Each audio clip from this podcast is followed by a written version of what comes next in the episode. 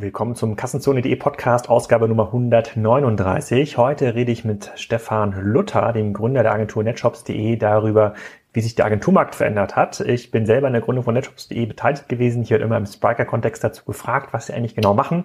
Und heute erklärt ähm, Stefan mal so ein bisschen, dass es gar nicht so einfach ist, eine große Shop-Agentur aufzubauen und warum sie ähm, mittlerweile eigentlich eher eine UX-Agentur geworden sind und wohin die Reise gehen wird noch mit Netshops. Sehr, sehr spannend, insbesondere für diejenigen, die sich um dieses ganze Thema äh, Netshops, E-Tribe, Spriker so ein bisschen interessieren.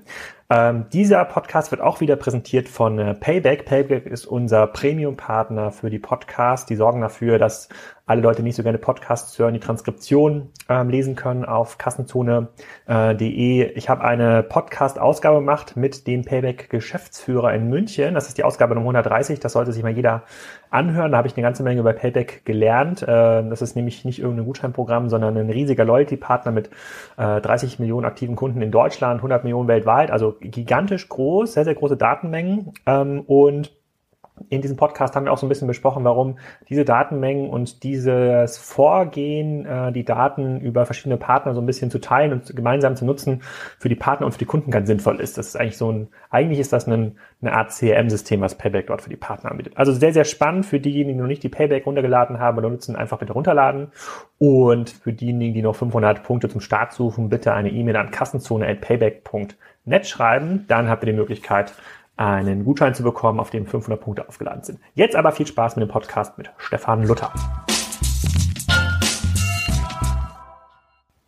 Herzlich willkommen zum Kassenzone.de Podcast, Ausgabe Nummer 139. Heute mit dem Thema die NetShops Story. Das knüpft an auch an unserem Podcast gestern, den ich mit Boris Lockchain äh, gemacht habe zu Spriker Systems. Heute zu Gast Stefan Luther, Gründer und Geschäftsführer von NetShops. Sag doch mal, was du genau machst und wer du bist. Hallo Alex, vielen Dank.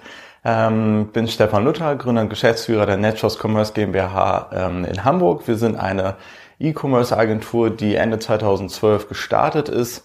Wir, unser Pitch war vorher, war, war früher, wir bauen Online-Shops. Heutzutage hat sich das stark weiterentwickelt. Ähm, sind eine Truppe von 20 Leuten in einer alten Schokoladenfabrik und äh, betreuen primär Markenhersteller, die wir in den E-Commerce, in den B2C reinbringen, aber nebenbei auch in den letzten Jahren zig andere Projekte gemacht. Ähm, primär technologisch auch umgesetzt ähm, auf der Shopware-Basis, aber unsere aktuelle Entwicklung ist sehr, sehr stark in Richtung UX, Kundenbedürfnisse, viel Beratung, alles Mögliche schon gemacht. Die meisten Fragen, die ich immer bekomme in diesem Spriker-Kontext ist, dass so NetShops gehört auch irgendwie ein bisschen mit zu euch, zu eurem Netzwerk. Äh, kriegen die jetzt diese ganzen Spriker-Projekte? Ähm, ähm, was macht die denn eigentlich ganz genau? Heute nutzen wir diesen Podcast, um ein bisschen zu erklären, ähm, was hier, äh, wie sich das eigentlich entwickelt hat, weil als wir ähm, gestartet sind mit äh, diesem NetShops-Thema, damals noch als Schwesterprojekt von NetImpact, ähm, gab es ja ganz andere Pläne und ganz andere Visionen. Und ich glaube, ich habe quasi mit euch und über euch sehr, sehr viel über diesen Markt gelernt und wie sich auch das Thema Agenturen, Kunden verändert hat. Darüber sprechen wir heute. Also was macht eigentlich heute eine Shop-Agentur aus? Was macht eine UX-Agentur? Und braucht man eigentlich diese ganzen Agenturen? Und wie müssen heute Händler und Hersteller nicht vorgehen, wenn sie äh, in diesem Markt neu starten oder so Updates machen? Und da haben wir, da können wir jetzt auf ja, in Summe, glaube ich, fast zehn Jahre Erfahrung zurückgreifen. Da können wir ein bisschen auch äh, in die Schatzgriff, äh, Schatzkiste der Anekdoten greifen.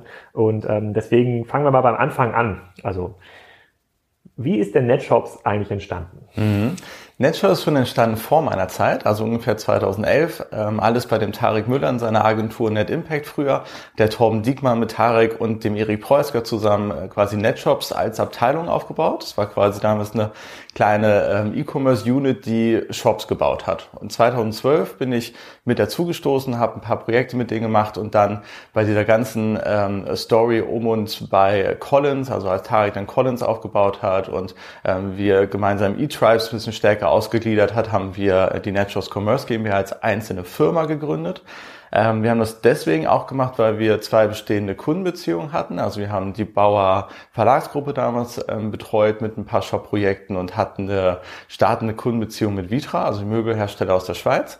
Ähm, das kam damals zustande, weil Tarek ein ähm, Interview im Spiegel hatte Dadurch ist dann Vitra auf uns aufmerksam geworden, kam nach Hamburg, hatten zwei Jahre lang mit Strategieberatern versucht, E-Commerce aufzubauen, haben gesagt, wir brauchen jetzt mal was Pragmatisches und sechs Monaten muss der Shop stehen.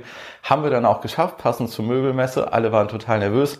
Möbelindustrie total verwirrt, ähm, dass Vitra jetzt äh, Direct Sales über B2C macht, aber war ein extrem cooles ähm, Projekt. Also eigentlich für uns das erste Projekt waren damals, glaube ich, weiß ich nicht, fünf Leute oder sowas in dem Team, haben diesen Shop aufgebaut und äh, gerade auch in diesem Projekt habe ich super viel über Marke und Hersteller und wie ticken die denn überhaupt ähm, gelernt. Genau. Ähm, glaube, ich, ich bin mir nicht mehr ganz sicher, wie damals dieses, dieses, äh, die Verbindung so wieder hergekommen ist, aber ich glaube, relativ viel ist auch entstanden. Es gab mal so einen Artikel 2012 im Spiegel, ähm, da war Tarek in einem Interview mit Rainer Hillebrand von Otto, ich glaube, der ist irgendwie so Mensch gegen Maschine ja, oder Mensch Amazon und gegen Otto. Genau. Ja, das war, das war ganz, ganz spannend und das hat äh, Net Impact noch NetShop so ein bisschen auf den Radar vieler großer äh, Kunden geführt. Das war eine extrem spannende spannende Zeit. Und ähm, wenn du da zurückdenkst ähm, an NetShops, an die ersten großen Projekte und du überlegst, was so der Plan war für eine Shop-Agentur, was war das dann?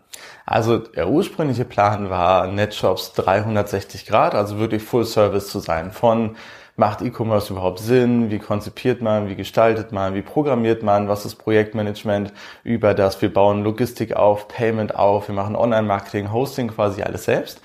Ähm, wir haben dann relativ schnell gelernt, dass das unglaublich viele Disziplinen sind. Wir waren damals, glaube ich, noch ein bisschen naiv und blauäugig, haben gesagt, hey cool, das kann eigentlich nicht so schwer sein, machen wir alles selbst. Ähm, wir, diese Naivität hat uns, glaube ich, auch sehr geholfen, weil wir einfach Sachen gemacht haben. Also wir sind ganz häufig natürlich auch irgendwie an unsere Grenzen gestoßen, aber gleichzeitig haben wir auch uns einfach nicht aufhalten lassen. Sowohl als bei Vitra der Lead Designer war der Fotograf und der hatte nicht unbedingt viel übrig für Webdesign und trotzdem haben wir diese Sachen dann irgendwie umgesetzt bekommen. Und ähm, Deswegen war, der, war die erste Idee, viel in Richtung Markenhersteller zu gehen, die in die B2C zu bringen, quasi so ein bisschen in die Glaskugel zu schauen, so wo geht der E-Commerce hin in den nächsten fünf Jahren. Ähm, und da haben wir damals halt schon gemeinsam dieses Riesenpotenzial von Markenherstellern entdeckt, die noch nicht im Direct-Vertrieb waren und denen dann quasi eine Lösung anzubieten, ähm, ja, um sie zu enablen, quasi direkt in den E-Commerce einzusteigen. Okay, 360 Grad, ich kann, da, kann ich, da gab es glaube ich auch mal Präsentation, das lag schon mal auf der Pitch auf der Webseite, oder? Ja, ja, genau. 300, äh, 360 Grad und ich glaube, es kam ja auch ein bisschen aus der aus der Net Impact ähm, Denke, selber Shops aufbauen, Foren aufbauen, dass man alles eigentlich in der Hand hat, von vorne ähm, erstmal überlegen zusammen mit dem mit den Kunden, sag mal, was für eine Art Shop oder Marktplatz macht einen Sinn, dann baut man irgendwas, dann stellt man so ein Online-Marketing-Team dahin und äh, dann betreibt man das. Ich glaube, das ist so eine das ist ja so eine Falle, auch so eine gedankliche Falle gewesen, in die ja viele kleinere Agenturen, glaube ich, reingelaufen sind, wo man sagt, komm, wir machen irgendwie alles. Wir haben ja selber schon mal einen Shop hier betrieben. Ne? Wir haben ja selber den, was hat bei Tarek war es immer der Wasserpfeifen-Shop, bei anderen Agenturen ist vielleicht irgendwie so ein Fahrrad-Ersatzteile-Shop. Also können wir dieses Wissen ja auch verkaufen und ähm, Dritten gegenüber, ähm, Dritten gegenüber ähm, anbieten. Was waren denn damals so die Vorbilder für dich, also, also aus einer Agentursicht?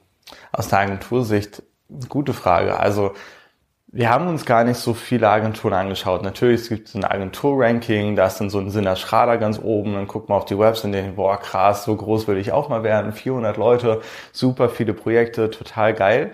Dann kleinere Agenturen, auch aus Hamburg, Superreal zum Beispiel, fand ich immer total geil, weil sie sehr stark auf Marke gegangen sind. Also da haben wir eben gesehen, dass so dieser Markenfokus, in dem wir auch gegangen sind, also wirklich viel UX, UI, ähm, sehr, sehr cooles Design in zusammenzubringen mit diesem ganzen E-Commerce einmal eins, mit Payment und ähm, und ähm, transaktionsorientierten Geschäftsmodellen im Endeffekt. Das haben die ganz gut gemacht, aber ansonsten haben wir haben wir eher haben wir ja unser Ding gemacht. Also eher haben wir schon ganz früh rausgearbeitet, was was wollen unsere Kunden, was sollen also was will die Marke, wie kriegt man das im Endeffekt raus. Ähm, aber wir haben schon dann auch natürlich überlegt, wem, wem brauchen wir selbst. Also früher hatte ich die Illusion, man braucht einen Projektmanager auf zehn Softwareentwickler und haut quasi einfach nur so massenmäßig diese einzelnen Sachen raus, haben dann aber relativ schnell festgestellt, dass, dass der Anspruch von unseren Kunden eigentlich ein ganz anderer ist. Also A, waren sie, äh, sind E-Commerce-Projekte viel betreuungsintensiver, als ich das früher gedacht habe. Also sie aufzuklären, Projekte durchzuplanen, mit allen Drittdienstleistern zu sprechen und so weiter. Also da braucht man dann eben nicht nur hinten raus ein paar extrem coole Softwareentwickler, die alles programmieren, sondern viel Projektmanager, Konzepter, die Designer, die was von, von Webdesign und so weiter Ahnung haben. Ähm, und dann aber gleichzeitig die ganzen anderen Disziplinen wie ein Thema Hosting, Online-Marketing haben wir, haben wir gelernt, dass das so komplex ist, dass wir mit unseren, selbst jetzt mittlerweile mit den 20, 25 Leuten, ähm, haben wir immer noch keine Online-Marketing-Abteilung, weil man alleine ja dafür wieder die, mindestens diese gleiche Stärke an, an Leuten braucht. Das heißt, wir haben im Laufe der Zeit immer stärker gesehen, ähm, was wir gut können, was der, was unsere Kunden wollen, aber noch viel wichtiger, was der Kundenfokus ist. Also jetzt vor anderthalb, zwei Jahren war ja jede Konferenz unter dem Motto Kunde im Fokus. Fand ich extrem cool, war ich auch sehr dankbar, dass es endlich angekommen ist, dass man sich im Endeffekt nicht darum Gedanken machen muss, wie kriegt man seinen Artikelkatalog aus dem SAP gut dargestellt oder wie kriegt man äh, möglichst, äh, müssen alle Shops möglichst hübsch und clicky bunt die Bilder haben, sondern was ist für den jeweiligen Use Case eigentlich das Problem des, des kaufenden oder hoffentlich kaufenden Kunden und wie identifiziert man den, was will man, wie priorisiert man dann so seine einzelnen Themen und ähm, das drückt halt immer mehr in, in den Vordergrund auch unserer ähm, unserer Dienstleistung und das ist im Endeffekt unser größtes Learning. Wir fangen erst dann die Projekte an, wenn tatsächlich irgendwie klar ist, macht das Ganze Sinn, für welchen Endkunden machen wir denn das eigentlich und mit welchen ähm, Features starten wir denn eigentlich, bevor wir in das ganze Projekt ja vorher großen Pflichtenheft-Dingern irgendwie so runterschreiben. Also kann man sich so ein bisschen, kann, kann man so ein bisschen das Learning ähm, hier einmal festhalten, diese grundsätzliche Idee, dass man als äh, kleine mittelständische Agentur diese komplette 360-Grad-Kette anbieten kann von lieber Kunde, wir setzen zusammen, bauen die Strategie, äh, bauen die Strategie, dann machen wir UX, dann bauen wir noch einen Shop technisch, dann hosten wir den Shop, dann machen wir Online-Marketing und holen wir vielleicht noch Leute, also machen noch HR für, ähm, für dich. Das hat nicht funktioniert, beziehungsweise ist auch gar nicht aus, den, aus der Praxis heraus ähm, lösbar, weil das viel zu komplex ist und ähm, äh, man, das kann man vielleicht für sich selber machen, für ein eigenes Projekt, aber überhaupt ja. nicht als, ähm, als Kunden, Kundenthema ähm, anbieten. Dann kommen wir ja so ein bisschen in die Welt, wir schließen ja so ein bisschen an an den Podcast, den ich dann gestern mit Boris gemacht habe, wo es ja auch darum ging, ähm, wie haben sich so das, wie hat sich der Kundenanspruch verändert und wie haben sich diese Projektlaufzeiten ähm, ähm, verändert. Wo steht ihr denn konkret heute? Also was bietet ihr eigentlich konkret an? Also wir machen so gerade so einen kleinen Markenchange bei uns selbst. Also von dem ähm, 100% Shop oder 100% Shopware-Agentur ist es eher, wir sind eine E-Commerce-Agentur für Kundenerlebnisse, für Kundeneinkaufserlebnisse, Markenkundeneinkaufserlebnisse. Ähm, heißt im Endeffekt, dass wir sehr früh, sehr in diese frühe Phase der Entscheidung reinrutschen. Das heißt, von Anfang an haben wir gesagt, okay, wir sind nicht die verlängerte Werkbank. Das heißt, wenn man zu uns kommt und sagt, hier ist das Konzept, hier ist das Design, bitte baut das jetzt nur noch um, das machen wir ähm, eigentlich im Endeffekt gar nicht mehr, sondern viel eben diese Phase früher, für welchen Endkunden muss ich eigentlich welchen Service schaffen, welche, ähm, wie sieht das ganze Ding aus, das heißt, das ganze Thema Frontend, UX, äh, UI und so weiter eben zu konzipieren, ähm, durchzupriorisieren und dann Konzepte aufzustellen, was quasi in welcher Reihenfolge sinnvoll sinnvoll ist. Aktuell machen wir das primär für noch den klassischen Online-Shop, auch wenn ich glaube, dass der ähm, immer weiter an Bedeutung verliert, sei es jetzt im Rahmen der der ganzen Marktplätze, die es gibt, in diesen ganzen neuen ähm, Sachen wie einem Voice Commerce, ganzen Chatbots, Virtual Reality wird irgendwann sicherlich nochmal ein Thema werden. Aber ich glaube eben, dass dieses, dieser eine Online-Shop, der Zentrale, auf den alles hingearbeitet wird, auf den alle Marketingkanäle irgendwie draufgehen, ähm, der, das, das wird so nicht mehr sein. Das ganze Thema Social Media finde ich extrem spannend. Dezentrales Einkaufsverhalten sozusagen, weil der, der Kunde, was will der heutzutage? Der will einen Kundenerlebnis, Markenerlebniskanal übergreifen. Der will quasi, egal wo er abgeholt wird, hingeschickt wird, er braucht überall das gleiche Gefühl und irgendeinen Grund, warum ich dort kaufen soll und eben nicht nirgendwo anders. Und deswegen ist quasi diese Vorkonzeption, die das ganze gestalterische, sich reindenken in die Endkunden, das ist voll unser Ding. Ich glaube, da haben wir auch durch ganzen Projekte in den letzten Jahren von echt coolen Marken war und äh, viel gelernt, auch viel ähm, UX-Labore besucht, Kundeninterviews geführt und so weiter. Ich glaube, das können wir extrem gut. Was wir dadurch dann quasi weniger machen, ist uns immer wieder immer mehr von der technologischen konkreten Umsetzung ähm, zu, zu verabschieden. Also ich glaube immer noch, dass wir, ähm, wir werden immer Softwareentwickler bei uns behalten, weil ich es total schlau finde, auch von äh, Softwareentwicklern zu lernen, was technisch in welcher Komplexität umsetzbar ist, weil wahnsinnig viele Ideen auch äh, gemeinsam bei uns erarbeitet werden von Konzeptern, Designern, Softwareentwicklern, Projektmanagern alle zusammen quasi. Aber ähm, durch diese verschiedenen Channels, so diese verschiedenen Frontends, können wir gar nicht mehr sagen, okay, wir bringen jetzt alles auf eine Plattform, werden Spezialisten in diesem einen Shop-System, sondern äh, müssen uns eher technologisch freier aufstellen. Also ich glaube einfach ganz fest daran, wenn wir guten Kunden verstehen, wir können äh, coole Lösungen konzipieren und wir wissen, wie Projekte funktionieren, dann kann man dieses ähm, Umsetzungselement, so dieses technischen Skillsets quasi ähm, austauschen, von anderen machen lassen, ähm, sich fertige Lösungen einkaufen und so weiter. Ähm, da sind wir wesentlich flexibler aufgestellt als im Endeffekt früher. Ähm, Genau, so das, das ist gerade unser Fokus. Wenn ich mich zurückerinnere an 2011, an die ersten Phasen, da hat man sich ja quasi über jedes Projekt gefreut, was irgendwie fünfstellig war. So, wenn ich jetzt aber zu dir zuhöre und mir überlege, puh, haha, man braucht irgendwie UX, man muss dann noch andere Agenturen, andere Dienstleister einbinden, die dann möglicherweise den Echo-Bot bauen oder den ähm, äh, dann den Shopware oder Magento Shop oder den Hybris Shop, aber was immer jeder kon ähm, konzipiert. Ähm, was macht denn denn so ein Kunde, der heute sagt als Mittelständler, hm, ich, ich habe hier, ich habe hier Nachholbedarf, ich habe bisher meine Kunden über meinen Außendienst bisher erreicht, ich habe noch gar keine richtige Webseite oder vielleicht eine Webseite, so Corporate Webseite, aber kein, kein Shop, nichts Transaktionales.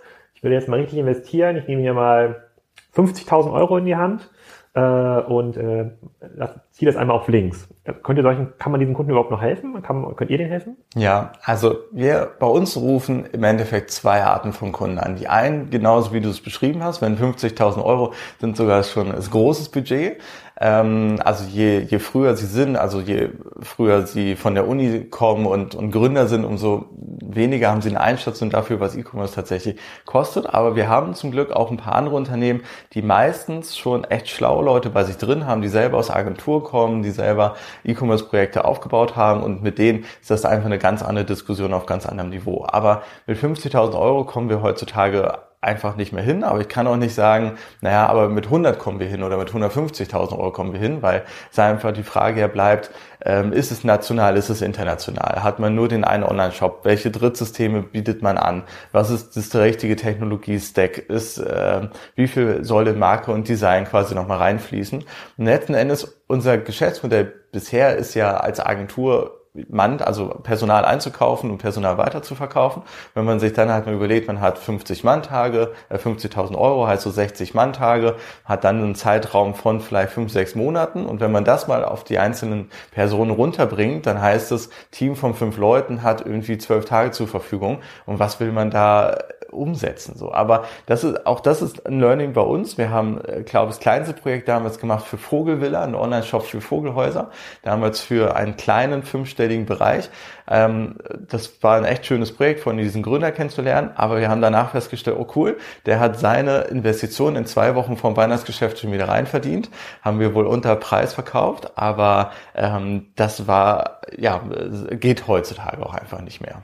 Was heißt das? Bleiben wir mal, bleiben wir mal bei diesem Mittelständler. Vielleicht verkauft er einen, einen B2B-Kunden oder einen, B2C-Kunden. Der hat ja, der hat ja keine Ahnung dass, äh, ähm, von diesem Markt und das ist ja gar nicht bösartig gemeint. Das ist einfach so. Das war für, ihn nicht, äh, für ihn nicht wichtig. Wie, wie soll der denn vorgehen? Also muss man denen dann sagen, pass mal auf, für 50.000 Euro mach mal lieber einen Relaunch von einer Corporate-Seite äh, und stell mal ein paar Sachen bei Amazon ein oder hol dir mal eine SEO-Agentur, die dein Google-Ranking optimiert, aber vergiss dieses Thema E-Commerce oder kann man eben sagen, nee, dann musst du vielleicht erstmal mit dem Shopify-Shop anfangen, also quasi gar keine eigene technische ähm, ähm, Umsetzung da drin haben und dann hat man, die helfen dir quasi am Ende des Tages so einen Shopify-Shop äh, Shopify-Shop zu betreiben oder E-Pages-Shop oder mhm. irgendwas anderes. Also wie, wie, also ich kann mich nur daran erinnern, und da habe ich sehr, sehr viele Anfragen gesehen, ist ja immer diese Hoffnung da, dass man, also für die Leute sind ja dann 20.000, 50.000 ist schon richtig viel Geld. Also sozusagen das ist richtig viel Ertrag, ähm, den sie da in diesen Online-Kanal ähm, stecken, in der Hoffnung dann so ein bisschen aufzuholen? Muss man denen dann diese Hoffnung nehmen? Oder sagt man dann, ja, es ist, ist nicht mehr so? Gehen die dann zu einer anderen Agentur, die dir dann doch für 50.000 oder für 20.000 Euro irgendeine irgendeine Umsetzung anbietet? Was ist denn da so dein Erlebnis? Ja, also es wird immer Agenturen geben, die auch für günstige äh, Preise komplette Shop-Lösungen aufbauen. Ich meine, die Shop-Systeme heutzutage, ein Shopware, einen, einen Oxid, einen Shopify und so weiter, die sind ja großartige Systeme, die out of the box super viele Sachen mitbringen. Ähm, es macht natürlich diesen Einstieg viel, viel leichter. Ähm, und wir sehen aber auch, dass viele Kunden, mit denen wir vielleicht vor drei, vier Jahren mal gesprochen haben, die nicht bei uns Kunde ähm, geworden sind, sind da ruhig, äh, da sind auch so in den Markt gestartet, haben sicherlich auch so ihr Business gemacht und wenn es die heutzutage noch gibt, dann sind sie jetzt wieder in so einer Phase zu, zu, überlegen, okay, wie kann ich mich jetzt professionalisieren, wie kann ich da im Endeffekt weitermachen. Meine, ähm, auch diese wie gesagt, so haben wir ja auch angefangen. Wenn du eine Agentur hast mit fünf, sechs Leuten und du, du frickelst so vor, vor dich rum, dann schaffst du das auch mit, ähm, mit diesem Budget entsprechend was aufzubauen. Das, das geht auf jeden Fall. Ähm, was ich den Leuten heutzutage raten würde, oder anders gesagt, was ist meine Lieblingssituation? Wenn ich auf Leute treffe, die sagen, okay, guck mal, lass uns mal einfach über so ein, über das sprechen, was wir vorhaben. Weil viele Leute kommen, kommen zu einer Agentur und sagen ja auch nicht irgendwie, ich habe das Budget und sie sagen auch, wir wissen noch gar nicht, was sie richtig haben wollen, wollen aber gleichzeitig wissen, was es kostet. So, und das äh, logischerweise kann das nicht funktionieren. Und man hat, baut dadurch auf jeden Fall schon eine, so eine gewisse Distanz auf, weil man immer die Sorge hat, oh, die Agentur Agentur, wenn ich denen jetzt sage, ich habe 100.000 Euro, dann kostet der Shop genau 100.000 Euro in meinem Budget, aber ich weiß noch gar nicht, was ich dafür im Endeffekt bekommen. Und das, was, womit wir einfach gute Erfahrungen haben, ist, wenn Leute zu uns kommen oder wir über ein paar Beratungsvorgespräche ähm, so früh einsteigen, dass wir eben genau sagen, okay, was hast du vor damit? Warum glaubst du, macht E-Commerce für dich überhaupt Sinn? Was ist deine Daseinsberechtigung, ähm, in anderen Leuten Speicherplatz zu klauen und ähm, die Leute davon abzuhalten, woanders zu kaufen? Ähm, und wenn diese Unternehmen mir das sinnvollerweise erklären können, dann ist man schon einen riesigen Schritt weiter. Und dann kann man eben überlegen, wie stellen sie sich am besten auf? Ist das ein Markenhersteller, der, weil er eh schon so viel Traffic auf seiner Seite hat, einen Warenkorb dazu packt, Kauffunktionen ermöglicht und einfach Käufe generiert, ohne dass er viel mehr machen muss? Oder ist es ein komplett neuer Eintritt in den Markt mit neuer Marke, mit neuem Geschäftsmodell, muss dafür aber erstmal sorgen, wie die Leute ihn überhaupt ähm, kennenlernen, wie die Leute, wie, also wie macht er Marketing? Dann braucht er eine ganz andere Infrastruktur oder ähm, will er anderen etablierten Online-Händler, will er sie challengen, will er an denen vorbeirücken und da muss man sehr genau überlegen, was tun die anderen und wie kann ich besser sein quasi als die anderen. Der Anspruch heutzutage von Online-Kunden, das wissen wir ja selber bei uns, ist ja, ähm, bei 100 Prozent. Das heißt, sie verzeihen nichts mehr. Vor drei, vier Jahren waren wir, haben wir noch beraten, so welches ist die beste Zahlungsart. So, ja, dann mach unbedingt PayPal und Kreditkarte hier, aber sofort überweisen hm, brauchst du nicht. Ist ja heutzutage, ist ja gar keine Diskussion mehr. Du musst in allen Disziplinen perfekt sein und musst auf dieses perfekt sein und 100% nochmal einen on top legen, damit du dich irgendwie differenzierst. Ob über Marke, über Grafik, über Prozess, über Services auf der Seite. Und um diesen Baustein sozusagen obendrauf, wenn wir dorthin kommen in den Gesprächen, dann sind wir, glaube ich, einfach schon viel, viel weiter. Egal, die technische Umsetzung das Prozessuales, aber das sind für, für mich immer eben zwei getrennte Paar Schuhe. Erstmal sehr, sehr frei zu überlegen, ähm, auch so in so schön ja, heutzutage, wie nennt man das alles, Design Thinking ähm, Workshops, Service Design, was man quasi macht. Ähm, und danach zu sagen, cool, ich habe jetzt Wünsch dir was gespielt, das gechallenged mit ein paar Kunden, wie äh, würde das ankommen? Und dann eben zu sagen, okay, jetzt geht man in den MVP-Modus los, baut das auf, sucht sich technische Dienstleister, Drittdienstleister, wie auch immer, mit dem man das gemeinsam aufbaut oder source sein eigenes Team und holt sich ein paar externe hinzu wie gesagt, ist eben zweite, zweites Paar Schuhe.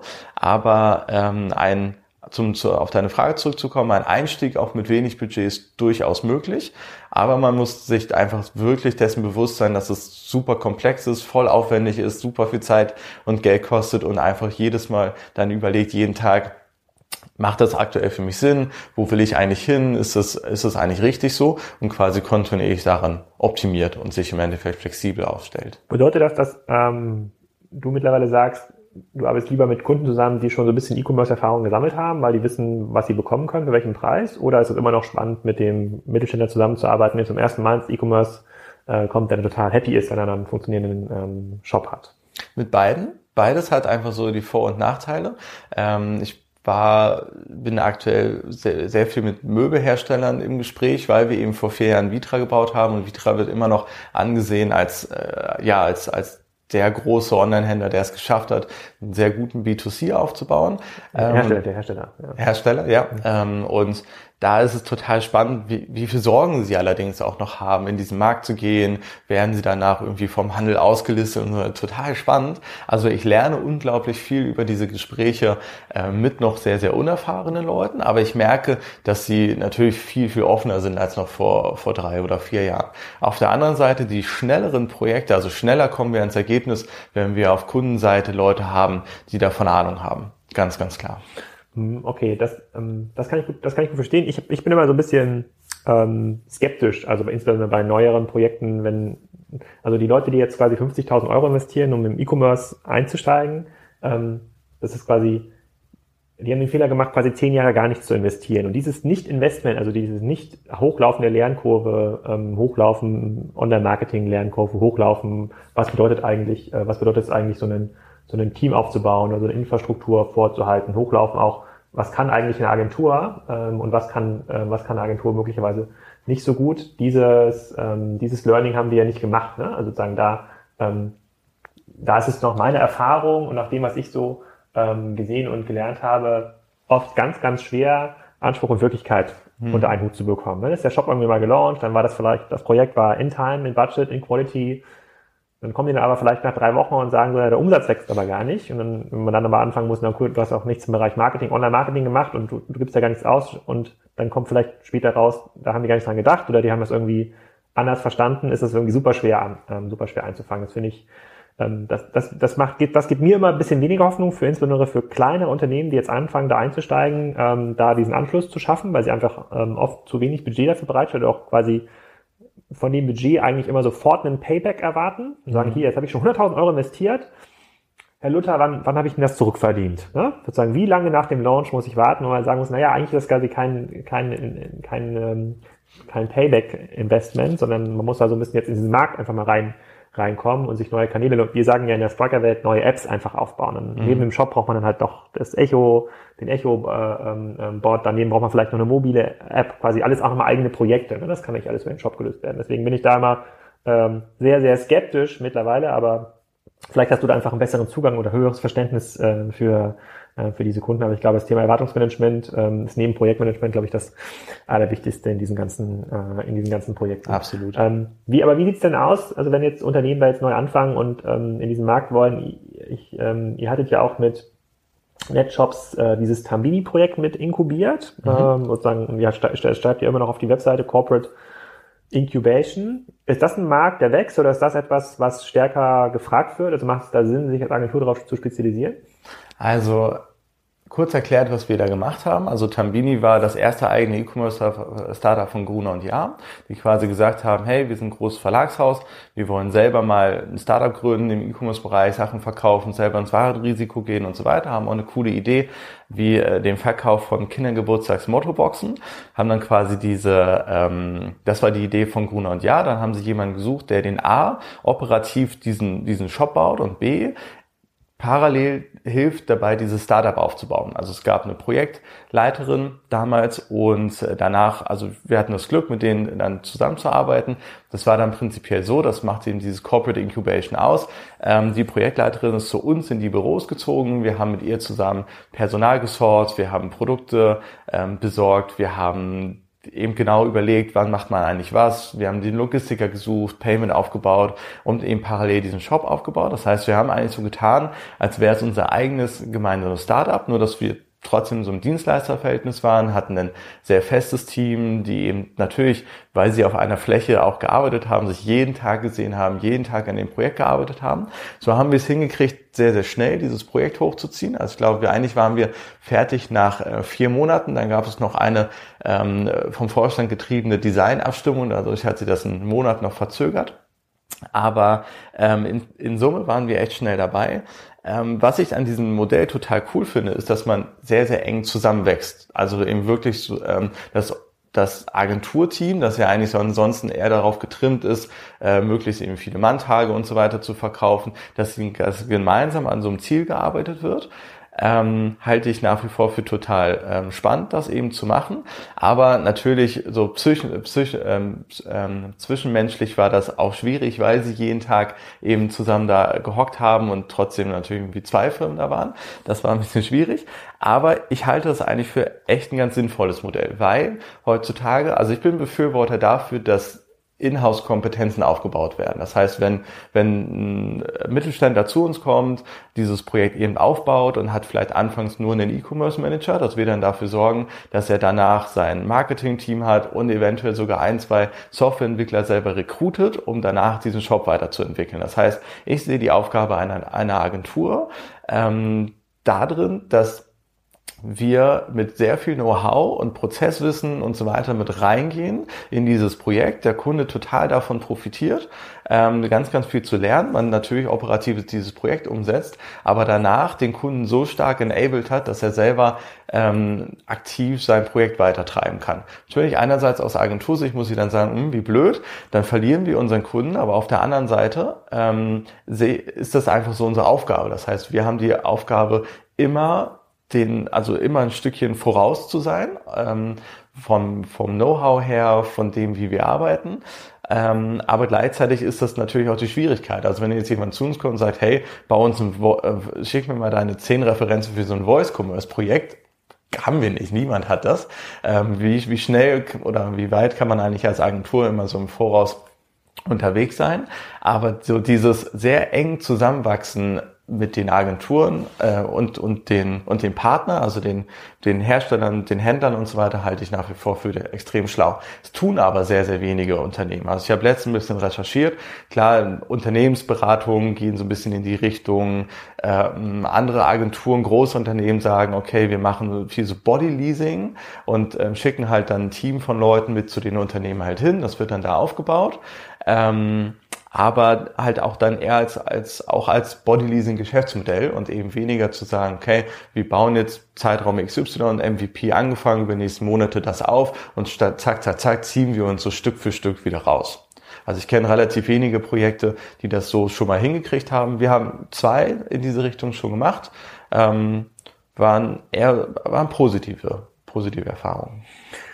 Wenn das, was du beschreibst, heißt ja, dass ähm oder andersrum, das hatte ich mit Boris ja gestern so ein bisschen besprochen. Ähm, gibt es dann eigentlich gar nicht mehr so diesen klassischen Markt von so einer Magento Shopware Oxid Agentur, ja sozusagen diese Zehn-Mann-Agentur, die diese Projekte ähm, Full Service irgendwie abwickelt? Also beobachtest du das auch? Also ist meine Perception, dass es da quasi weniger gibt, die sich da halten können. Also entweder spezialisiert man sich weg von der reinen Shop-Agentur und das macht ihr ja. Ihr sagt ja, wenn ich das richtig verstehe, am Ende des Tages hilft ihr Kunden möglicherweise auch eine andere Shop-Agentur zu finden oder die auszusteuern. Ne? Sozusagen, ihr setzt euch quasi eher in dieser Konzeptionsphase schon neben den Kunden überlegt, macht das irgendwie Sinn, was du davor hast und wie müsste das eigentlich aussehen und äh, verleiht ihnen quasi diese UX-Perspektive.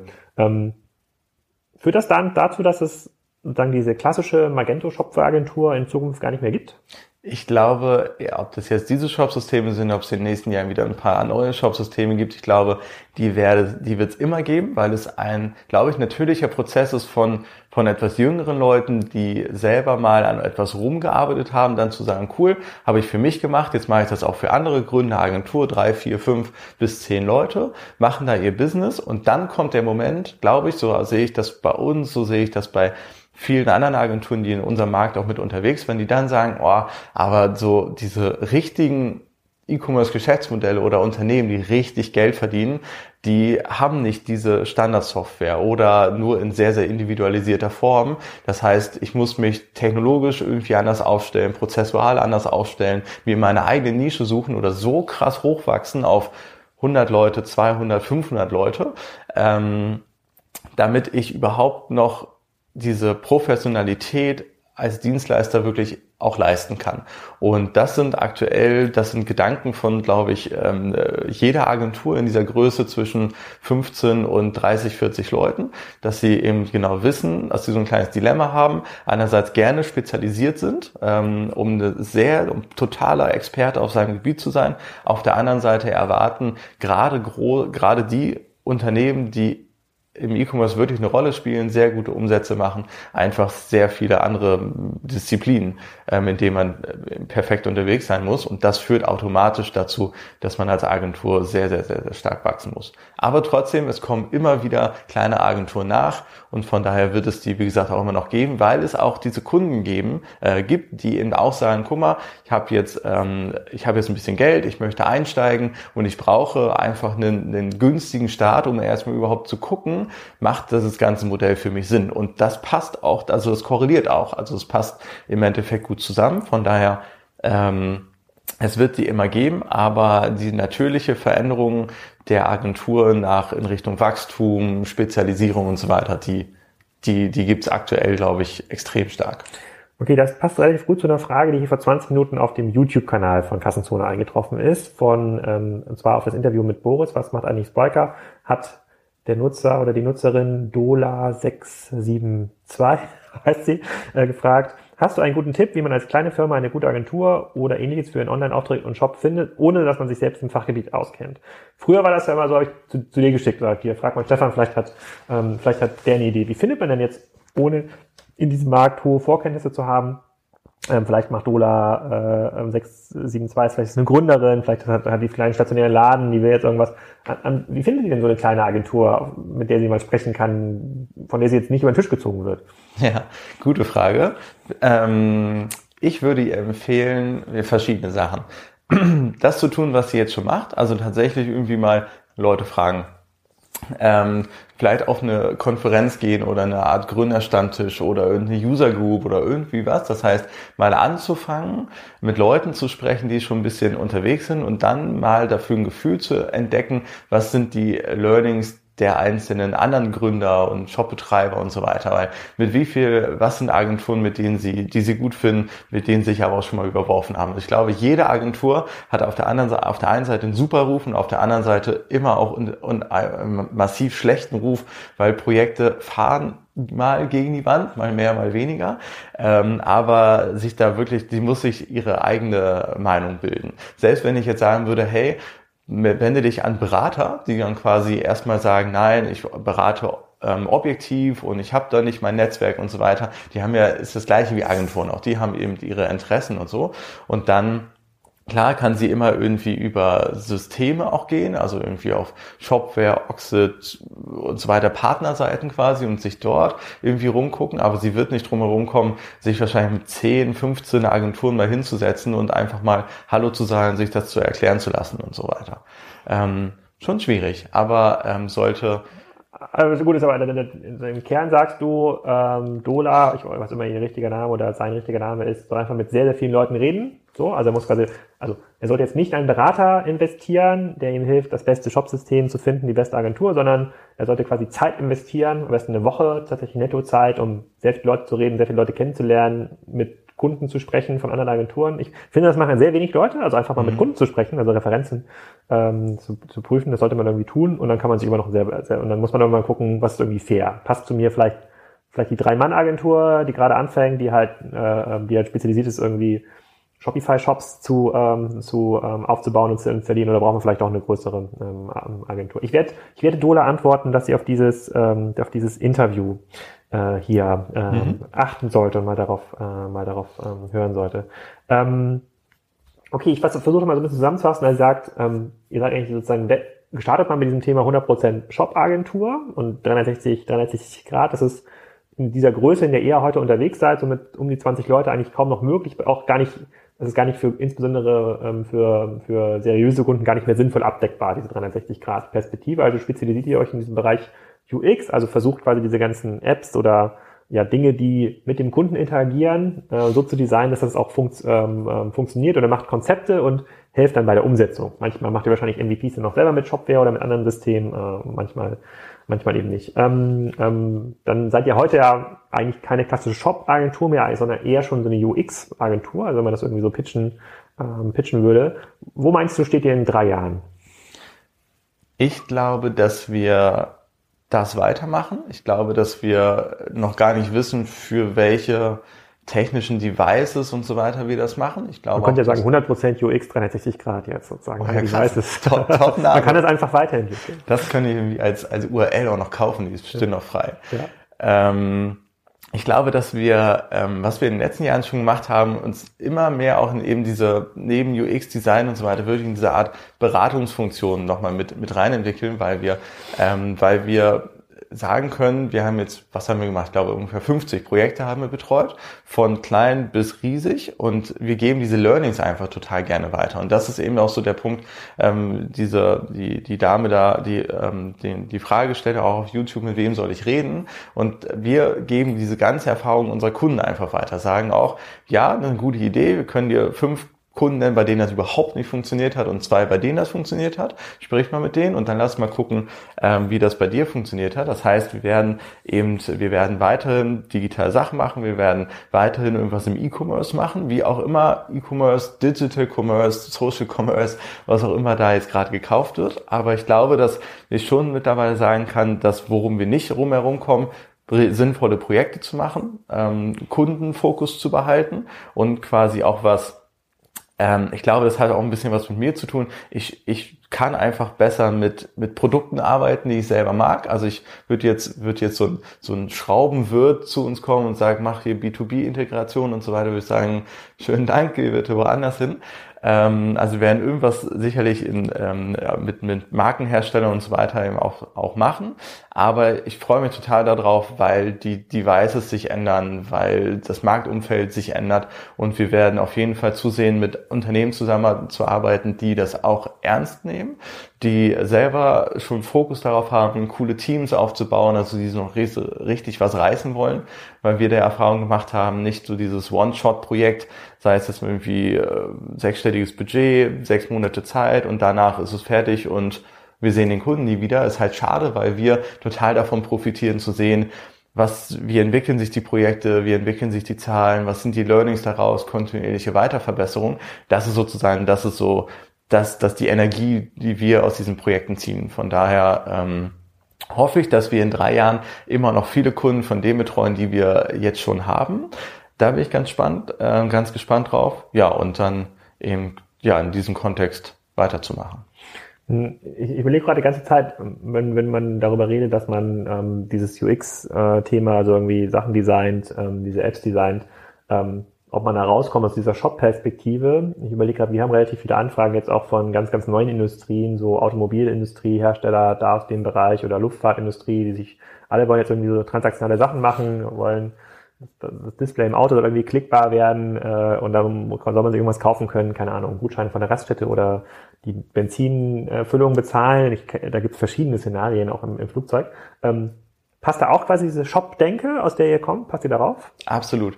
Also jetzt gerade, was du gerade gesagt hast, transaktionsorientierte Geschäftsmodelle. Warum passt das ganz gut darauf? Weil wir uns ja fragen, was will der Nutzer? Hat der ein Problem? Also ist ihm irgendwie äh, ist ihm irgendwas ausgegangen, also im Lebensmittelbereich, ich habe einfach Hunger, ich muss meine Milch nachbestellen, ähm, tue ich das jetzt über eine App, laufe ich in den Laden, sehe die Displays oder habe ich einen Abo-Service oder wie auch immer.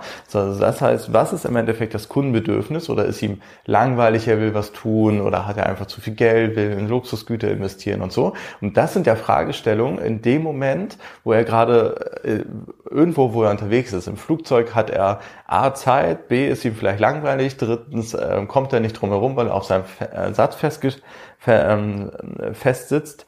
Und so ändern sich ja die Kundenbedürfnisse auch mehrmals am Tag.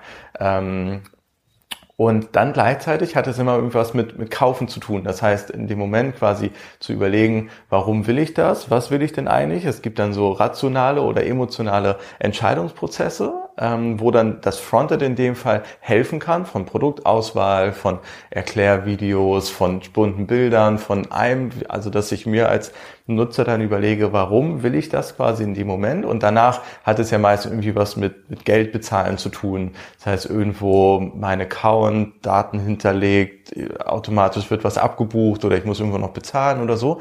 Also die, die Metriken sind ja in so einem Kaufprozess ähm, auch schon vor, vor ein paar hundert Jahren gleich gewesen. Ich habe ein Bedürfnis, gehe irgendwo hin oder habe die Möglichkeit, ähm, etwas äh, zu kaufen, tu dann auch diesen Kauf und danach passiert irgendwas damit heißt Ware wird geliefert oder digitale Güter, ich kann das direkt konsumieren. So, und wenn man sich aus dieser Metaebene einmal so einen Kaufvorgang anguckt, dann wird der, glaube ich, auch in den nächsten x Jahren immer noch gleich bleiben, weil Menschen immer noch Bedürfnisse haben, etwas tun, wonach irgendetwas passiert. Aber so diese Ebene darunter, ob das jetzt im Auto ist, im Flugzeug, vor dem Computer, mit dem Smartphone oder sowas, ähm, oder ich denke das nur irgendwann und plötzlich passiert irgendwas, ähm, das wird sich ändern, aber diese Grundmetriken darum werden sich nicht ändern. Und, und, und deswegen ist es eher unser Ansatz, sich sehr, sehr gut mit diesen Grundmetriken und dem Verständnis auseinanderzusetzen, um darunter in der Ebene dann das das ist dann unsere Aufgabe, so flexibel zu sein, alle halbe Jahre irgendwie wieder umzulernen, dass man sich auf neue Szenarien quasi einschießt und da für den Nutzer ein cooles Kauferlebnis schafft. Sehr cool. Jetzt sind wir auch schon so langsam am Ende äh, sozusagen der Inlandsflugzeuge angekommen. Das ist ja mal die empfohlene Podcast-Länge in, äh, ähm, hier von den Online-Marketing-Rockstars irgendwann mal formuliert.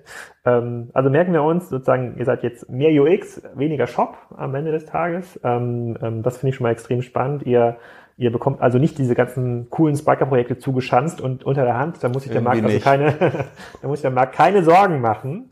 Ähm, das halten wir schon mal fest. Und ich glaube, vor drei Jahren, ich gucke, ich habe gerade nochmal gegoogelt, das letzte Interview hatten wir vor äh, 2013, das ist ja krass, das ist ja schon fast vier Jahre her, wie schnell die Zeit vergeht. Ähm, Stefan Sobschak damals noch über Shopware und Bepado. Ich glaube, Bepado ist jetzt äh, Shopware Connect geworden, mhm. glaube ich. Ja. Da, müssen, dann, da können wir, glaube ich, auch nochmal irgendwann ein Update äh, zu machen. Ich hoffe, es dauert nicht nochmal äh, vier Jahre, sozusagen bis zum, bis zum nächsten ähm, Interview. Ich habe ja schon ein bisschen gesehen, was da gerade an sozusagen neuen UX-Projekten so reingekommen ist. Äh, dazu mal herzlichen Glückwunsch äh, zu. Das klingt total spannend. Und ähm, ja, ich hoffe, wir konnten auch ähm, Dora oder wie hieß nochmal sozusagen der Frage, die Fragestellerin ähm, helfen. Die muss ich im Zweifel nochmal dieses Interview ähm, angucken. Ja. Vielen Dank, bis zum nächsten Mal. Danke, Alex.